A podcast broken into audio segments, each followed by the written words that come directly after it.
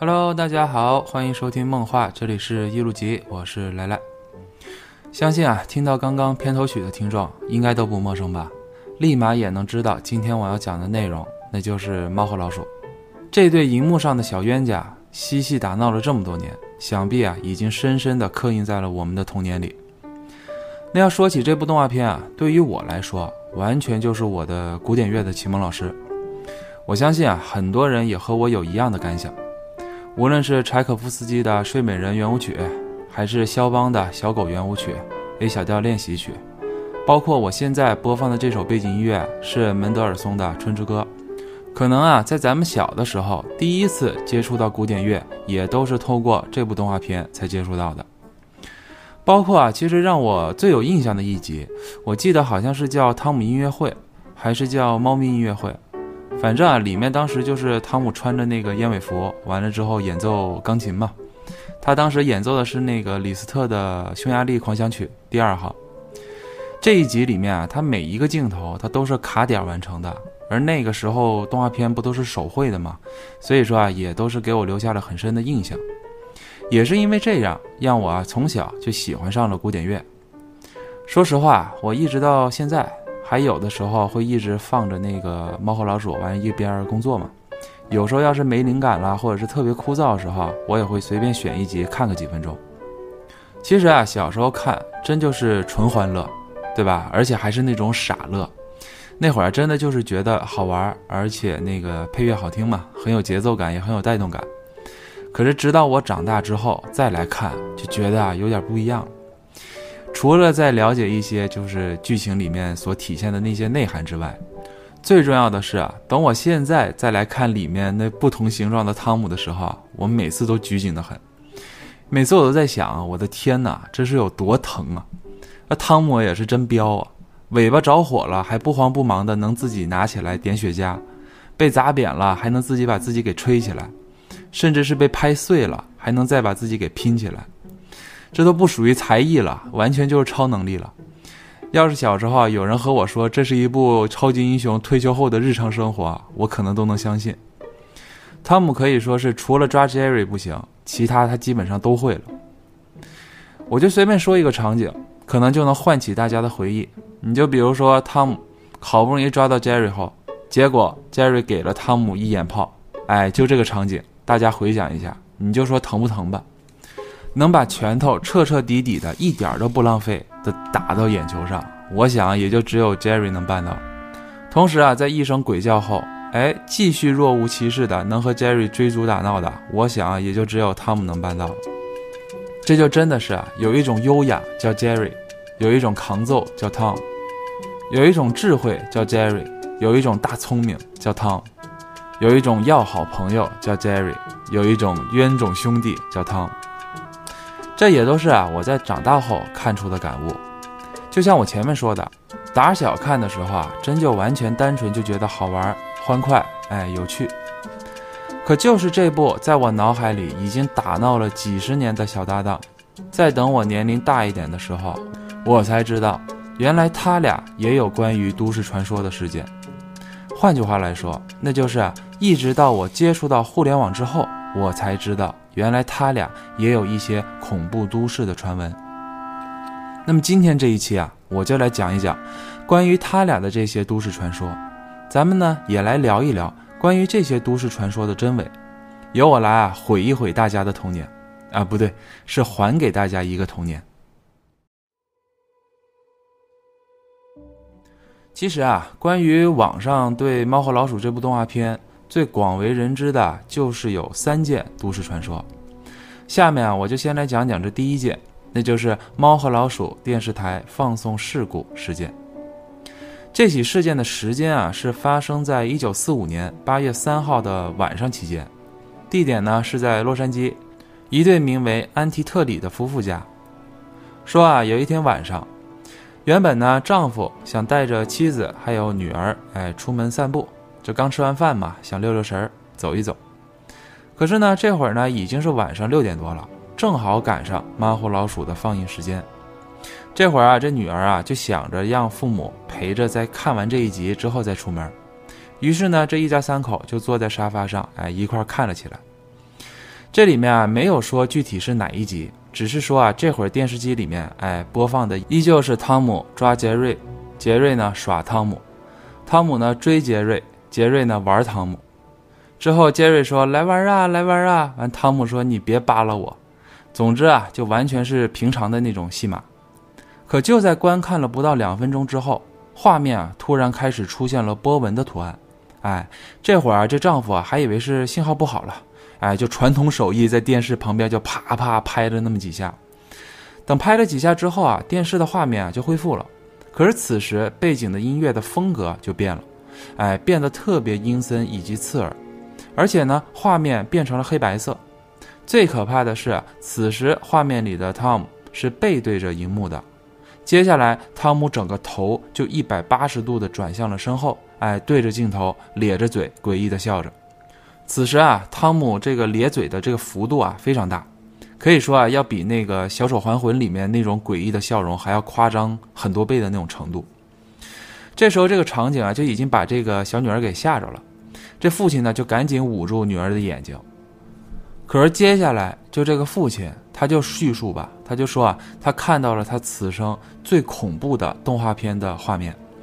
他就说啊他看到汤姆一把就抓住了这个杰瑞。随后呢，另一只手就掏出了一把锯子，哎，紧接着汤姆就将杰瑞摁在了地上，开始用锯子在锯他的头。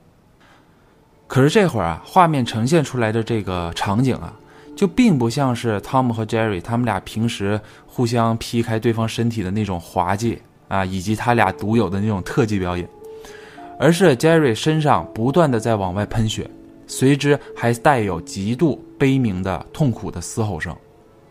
此时啊，怀里的女儿就被这样的声音都给吓哭了。一旁愣住的妻子啊，就赶紧拿起那个遥控器就换了频道。等又过了一小会儿之后呢，这位父亲啊再调回刚刚那个动画频道的时候，就已经是其他的动画片的预告了。那这会儿啊，他就赶紧先让妻子哎先来安慰怀中的女儿，之后呢，他随手就拿起了电话给电视台打了过去，要进行投诉。当时播放《猫和老鼠》的是一个名为 New Life 新生活的电视台，在接通电话后啊，他就讲述了刚刚在电视机里发生的那些场景。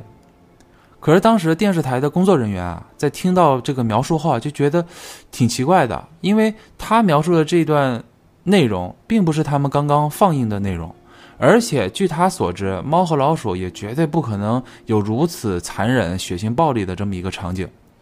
可当时这位父亲啊，却坚持的肯定，就说刚刚确实在电视中看到了这一幕，并要求电视台负责。可当时啊，电视台的这个工作人员他就表示，当晚放送的内容一切都是正常的，而且他们在放映动画片期间都是有全程观察这个监控器的，没有出现过什么血腥暴力的场景。而且当时他们还考虑到了，就是说有没有可能是串信号了。哎，他们也查了一下，发现呢也没有任何信号中断或者是有其他异常的这种情况发生。而且这工作人员他还说，他们每一次放映的时候都是有监控录像的，也有时间记录的。可是当晚这家电视台不仅是只接到了这一通的投诉电话，他们随后是又接到了很多通关于这一晚《猫和老鼠》选集中出现暴力血腥的画面而遭到投诉的电话。以上说的就是这件都市传说的故事内容。那么，在一九四五年那会儿，这家电视台真的出现了放映事故吗？还是说当时真的是有人在故意使用什么信号干扰一类的设备来放映这段极度阴间的二次创作的作品呢？假的呀！其实啊，这段故事根据时间线在网上查一下就能查出这是编造的。原因是啊，《猫和老鼠》最早是由那个米高梅在一九三九年就开始制作的嘛。那么放映的第一集的时间是在一九四零年的二月十号这天。哎，等等，这完全就对上了呀！一九四零年开始播放第一集之后，这段都市传说的时间是一九四五年，那这符合逻辑啊。可是。要是想在一九四五年期间就在电视上看到《猫和老鼠》这部动画片，那是绝对不可能的。原因是啊，从一九四零年开始，想要看这个《猫和老鼠》这部动画片，那都是要去到那个米高梅的影院剧院，哎，才能看到的。《猫和老鼠》首次在电视台放映的时间，那都要再过二十五年以后了，也就是在一九六五年九月二十五号这一天，当时是在 CBS 哥伦比亚广播公司电视台的早间节目中。哎，一个名为《星期六晨间卡通》所放映的第一集，而一直到一九六七年，《猫和老鼠》才离开了剧院，哎，正式在电视中播放了。而故事中出现的那个名为 New Life 新生活的电视台也根本不存在，哎，完全就是虚构的。而且啊，最重要的就是，其实啊，这一个都市传说的作者，还是一位咱们国内的哎知乎网友所创作的。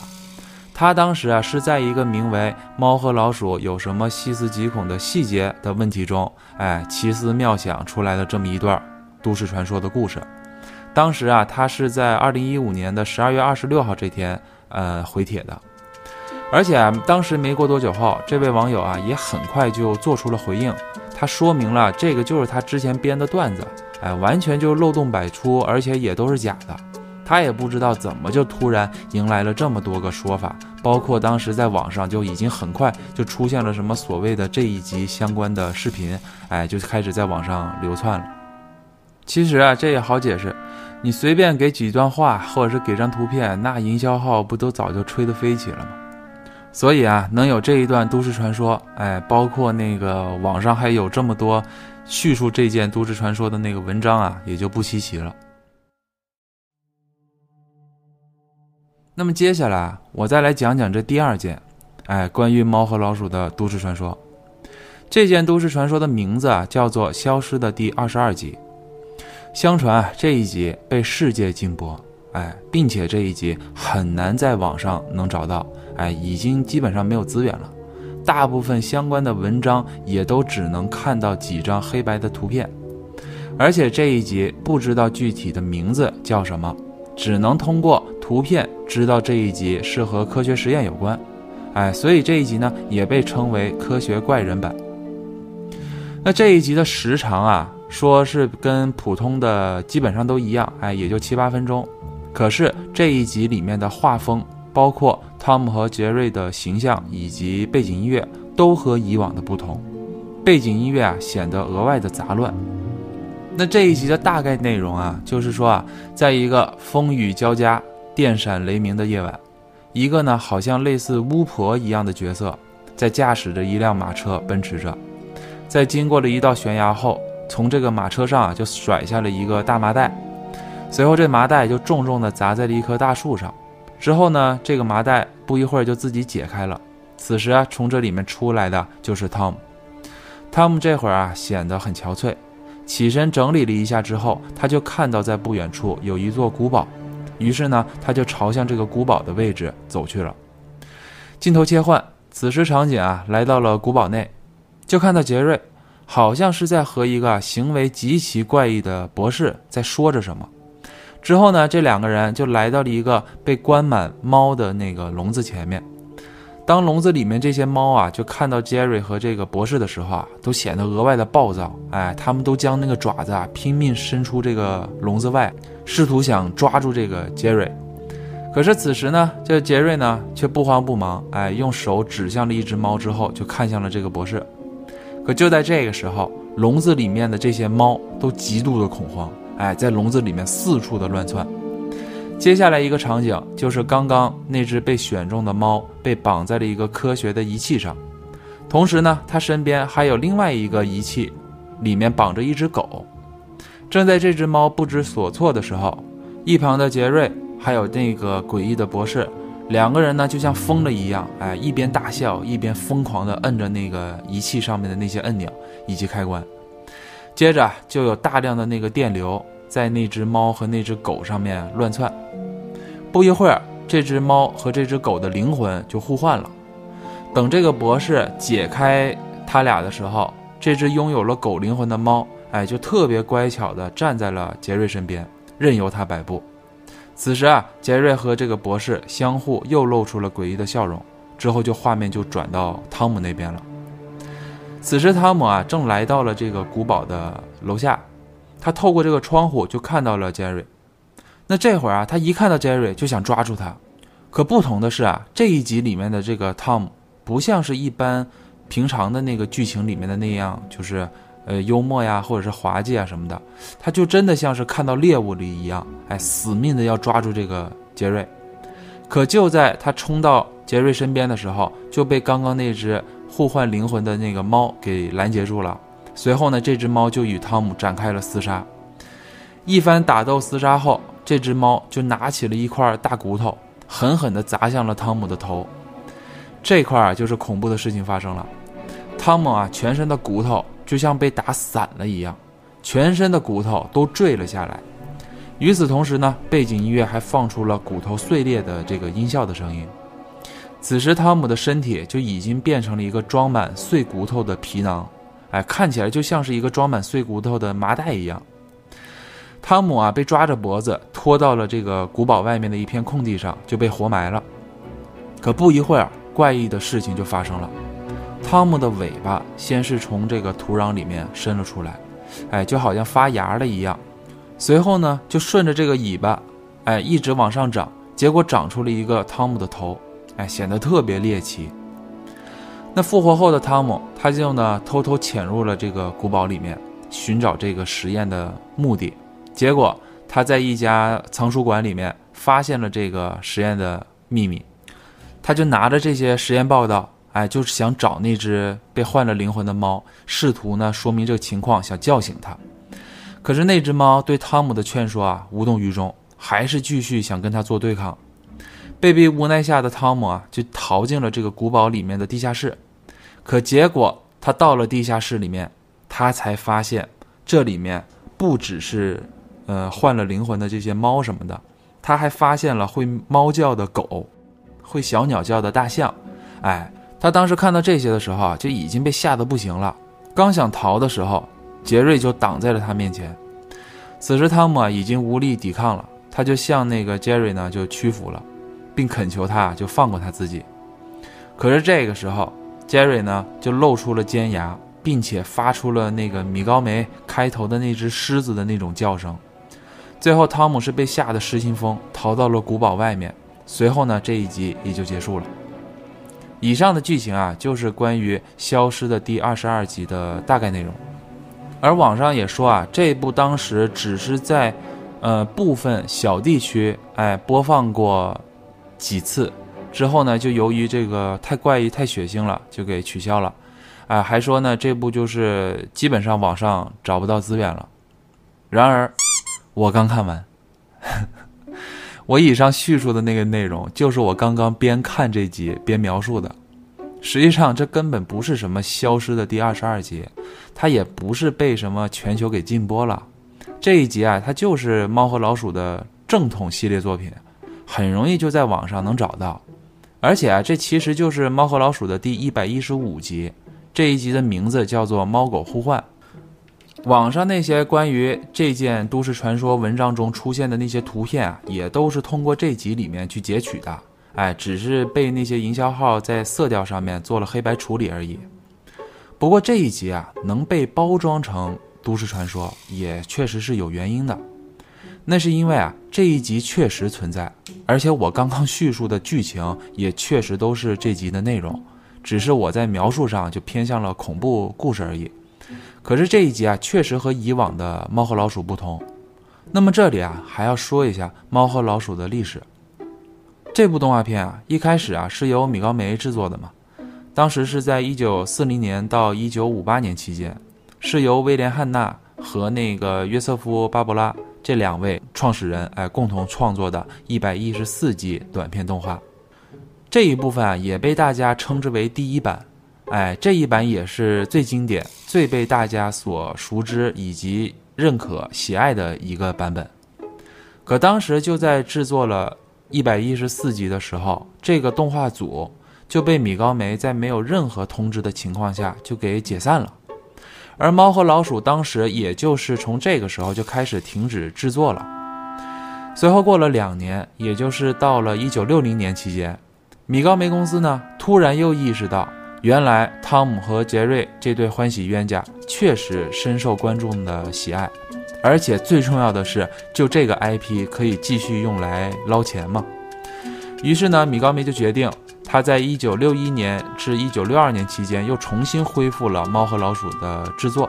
只是当时他是外包给了一家东欧的公司进行制作，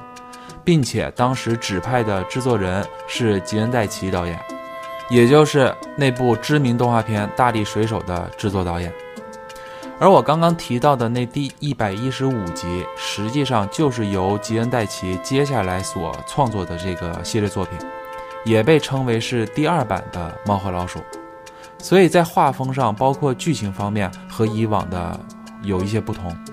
可是这第二版的《猫和老鼠》却只有短短的十三集内容。而且这一个版本还被很多粉丝称之为是《猫和老鼠》的黑历史。那至于为什么是黑历史呢？我等会儿啊再来说。可也就是因为有了这一段黑历史，才延伸出来了这第三个都市传说。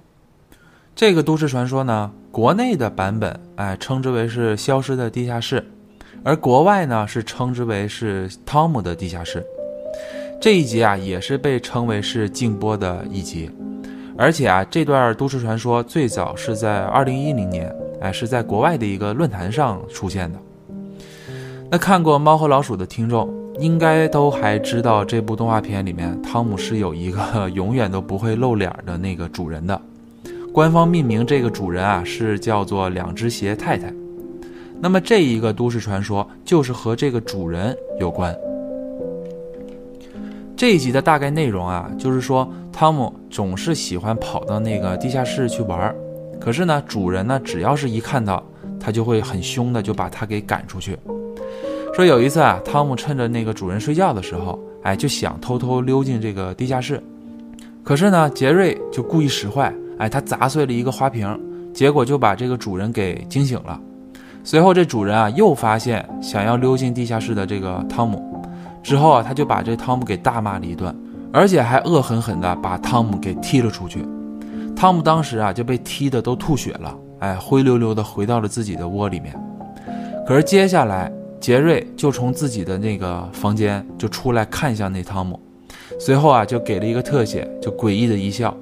结果呢，摇身一变，变成了一个浑身通红、长着獠牙、还有尖耳朵的一个恶魔的形象。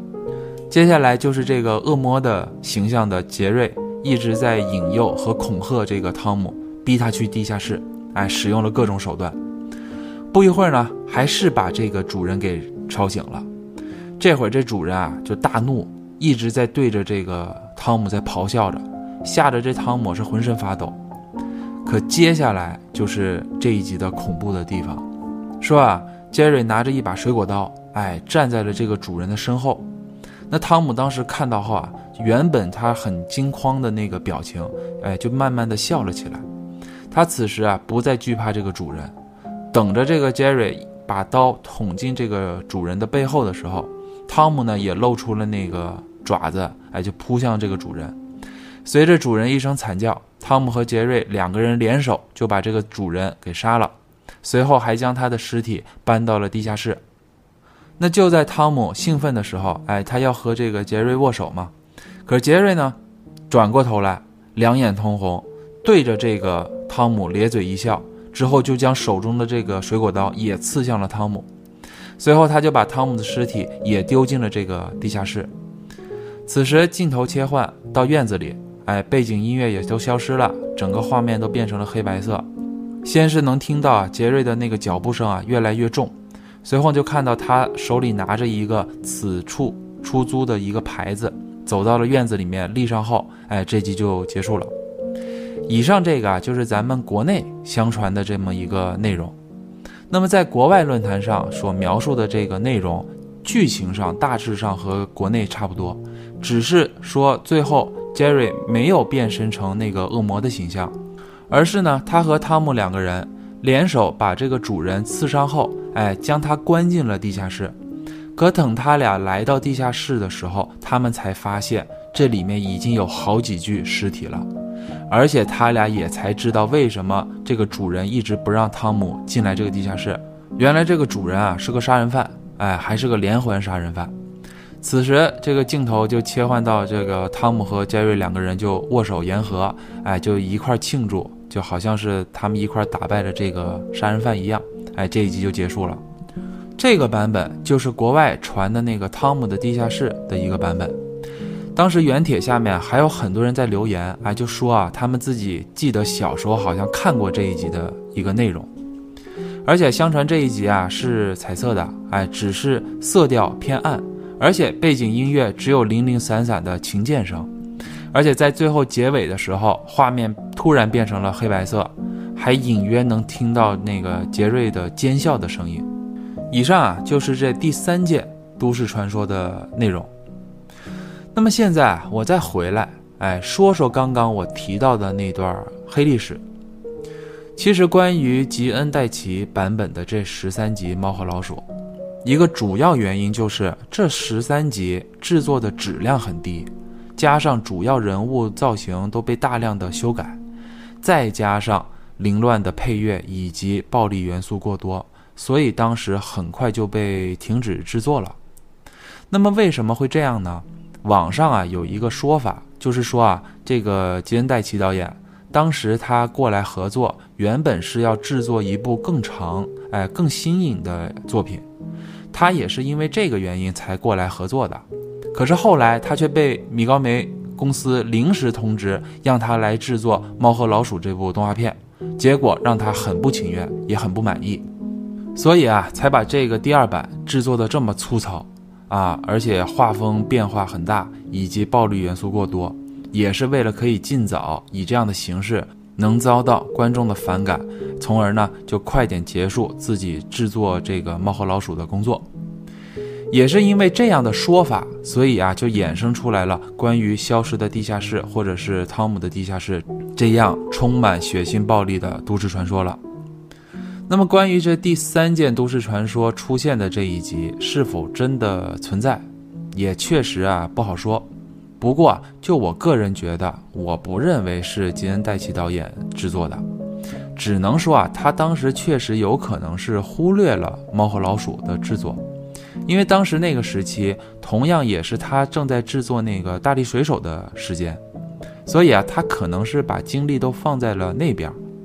再加上，其实这第二版的《猫和老鼠》里面能看到很多《大力水手》的风格，尤其是在打斗方面。哎，基本上和大力水手都很相似，不过呢，可能就是说这样的形式用在猫和老鼠里面不太适合，容易让这个观众产生一种反感。再加上吉恩戴奇，他在一九五八年他就获得了第三十一届小金人最佳动画短片的提名了，隔了一年之后，也就是在一九六一年的时候。他就获得了第三十三届的小金人最佳动画短片奖。如果他真的是故意去制作这么暴力血腥的内容，那不也是自己砸自己的那个招牌吗？所以只能说，当时由他制作的这个版本确实不是特别受大家的喜爱罢了。可能啊，也是因为这个原因，哎，让粉丝们就很不满，才编造了这样的都市传说去诋毁他。这可能就像是给编剧寄刀片是一个心理吧。那么其实啊，这次我在整理稿子的时候，我也算是尽可能的去查真伪了，也看了一些早期的采访内容，呃，包括百科内容以及一些国内外论坛的内容，也算是搞清楚了，呃，那些营销号的编造吧。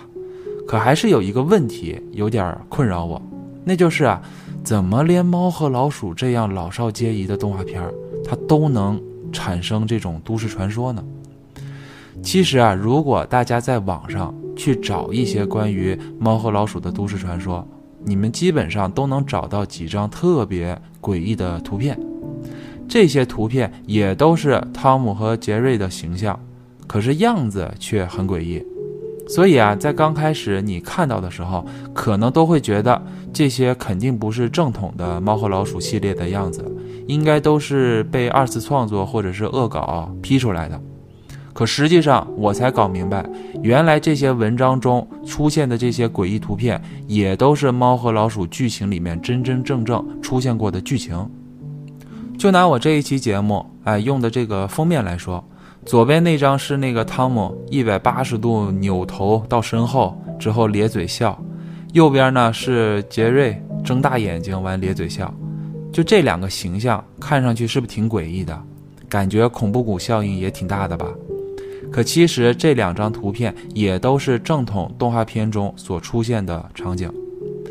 而出现过这些场景的版本，就是在2006年由华纳兄弟开始制作的《Tom and Jerry Tales》，也就是《猫和老鼠传奇》系列。这一个系列每一季有十三集，每一集呢是由三个平均七分钟时长的短剧组成的。而我封面用的这两张图片。都是出自于《猫和老鼠传奇》第二季第五集中里面的，哎，这集片名叫做《外星人入侵》，也可以叫做《复制外星人》。这集片长啊，一共是七分三十秒，也被称为是《猫和老鼠》历史上最恐怖的一集。就查到这里啊，我才发现，就与其说去网上了解那些所谓的什么都市传说，你还不如直接来看看这集的内容。那完全就是童年阴影，毁童年系列了。你在看完之后啊，完全就是又一个全新的体验了。那么这一集的大概内容啊，讲的就是说，在一个深夜，哎，有一颗陨石从那个太空落入到了汤姆他们家的院子。晚上嘛，杰瑞他半夜起来偷吃东西。他就听到了院子里有动静，随后他就到了院子，看到了这么一颗轮胎大小的那个陨石落在了院子里。等他靠近的时候，这颗陨石中就出现了一滩绿色粘液，随后这一滩绿色粘液就变成了杰瑞的样子。此时啊，就把这个杰瑞吓得就赶紧冲回了房间。紧接着呢，这个外星人也就跟着进来了。镜头一转，这会儿汤姆就被吵醒了。他知道又是杰瑞出来捣乱，于是他就准备找这个杰瑞算账。可他等来到厨房的时候，他就看到，哎，杰瑞在这块翻冰箱呢，他就一把抓住了他。可是这会儿啊，诡异的地方就出来了。汤姆先是用这个锤子砸，之后又用那个擀面杖碾，哎，之后呢再用那个苍蝇拍去打。可无论是怎么对待眼前这个杰瑞，他都好像跟没事儿一样。哎，不管是被拍扁了还是被碾平了，它都能恢复原状。最恐怖的就是汤姆用的那个苍蝇拍，都已经把它打到，就是肉都从那个苍蝇拍的缝里面都出来了。可是这个会儿，这个杰瑞他就变成了像液体一样，从这些缝隙当中流出来，又融合在了一块儿。此时啊，汤姆都已经吓傻了，因为他不知道眼前这个原来是那个外星人变的。简短截说吧，反正呢，最后这个汤姆和杰瑞两个人都被这个外星人给吓得，就跑到了这个院子里。与此同时呢，他俩才发现原来院子里那颗陨石是一艘飞船。之后他俩就赶紧躲进去，哎，就之后就逃跑飞走了。可是此时留在家里面的这个外星人，哎，就变成了汤姆的样子。本集在结尾处才是最细思极恐的地方，就说啊，就在最后结尾的时候。那个主人呢被吵醒了，他呢就看到门口站着汤姆，他就像平时啊那样对汤姆说，就说啊汤姆，你赶紧把门关上，免得让陌生人进来。随后他就又回到那个房间里面睡觉了。可是此时站在门口的这个汤姆头就回转了一百八十度，露出了诡异的笑容。之后这集就结束了。也是通过这一集的内容，哎，就有很多粉丝就说这一集。之后出现的杰瑞还有汤姆，就都是外星人变的这么一个说法。可不管往后的脑洞多么的大开，哎，这一集也确实存在，而且也确实和以往的剧情不一样，哎，显得很诡异。而且也不清楚为什么当时华纳兄弟，哎，要把猫和老鼠制作成这样，哎，特别猎奇。可能也是因为那个时期就是外星人的话题比较盛行嘛。再加上那个时期，你不管什么类型的节目，只要你稍微加一些什么灵异的或者是吓人的情节，那收视率都会高升。哎，可能也是因为这种原因。可不管是什么版本吧，其实我觉得也还算是好事儿，因为至少可以看到这对小兄弟不同的形式，哎，以及不同的剧情，这对于我来说啊，也都算是一种惊喜。那这部动画片呢，事隔至今啊，已经过去了八十多年了。它在一九七零年期间，哎，就在咱们台湾省开始播放了。对于咱们来说的陪伴，也算是有五十多年了。那这样一部动画片，它还创下了获得过五次小金人提名以及八次小金人的最佳动画短片奖，这也足以说明它的优秀了。可我觉得这也就足够了。也不用再辉煌了，更不用再什么老树开新花了，他就这样的静静的在这块儿也挺好的。其实啊，我也是在这一次整理的时候，我才知道原来《猫和老鼠》有这么多个版本，而且它还有很多剧场版，还有什么电影版、剧院版什么的。不过，其实，在我的记忆中，我最喜欢的就是小时候看的那个 Q 版《猫和老鼠》，就我不知道大家有没有看过，就这一部里面台词也多了。而且这里面还增加了那个大狗父子，还有一对憨憨狗父子的那么一个角色，这一版才算是真真正正我的童年回忆。而且我记得小时候啊，特别喜欢听这里面的那首中文的主题曲，开头的那个歌词啊，我还记得特别清楚。哎，唱的就是啊，加入汤姆和杰瑞，所有烦恼都可以统统忘记。哎，就是这么唱。好了，感谢大家收听这期节目。如果你还对这个世界充满好奇的话，就请关注我。我们下期再见。